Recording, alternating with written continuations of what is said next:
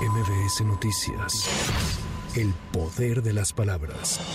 Esta mañana el presidente López Obrador inaugurará la primera etapa del tren Toluca Ciudad de México, que será nombrado el insurgente. A la ceremonia de apertura se prevé que asistan la nueva gobernadora del Estado de México, Delfina Gómez, y Alfredo del Mazo. El tren interurbano iniciará operaciones parciales hoy en cuatro estaciones del tramo que va de Sinacantepec a Lerma en un horario de servicio de 6 de la mañana a las 11 de la noche. Se prevé que el trayecto de Lerma a Observatorio quede terminado en diciembre de este año. La Fiscalía de Veracruz informó que hasta ahora se han identificado a 18 víctimas de los cuerpos hallados en refrigeradores en el municipio de Poza Rica el pasado 13 de agosto y señaló que se encuentran en análisis de cuatro individuos más que están por confirmar. Además, se reveló que por este hecho se han detenido a 16 personas, presuntos integrantes de una organización criminal.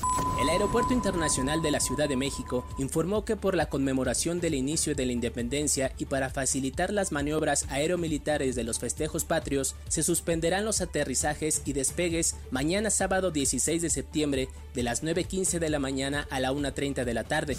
El rector de la Universidad Autónoma de Nuevo León, Santos Guzmán López, encabezó la ceremonia de cancelación del timbre con motivo del 90 aniversario de la fundación de la institución.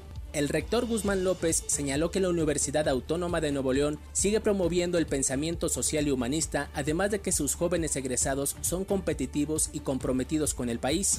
El pintor y escultor colombiano Fernando Botero falleció hoy a los 91 años en Mónaco. Luego de padecer neumonía, confirmó su hija Lina Botero para medios colombianos. En su natal Medellín se decretó luto por siete días, mientras que el presidente de Colombia, Gustavo Petro, lamentó su muerte y lo recordó como el pintor de nuestras tradiciones y defectos.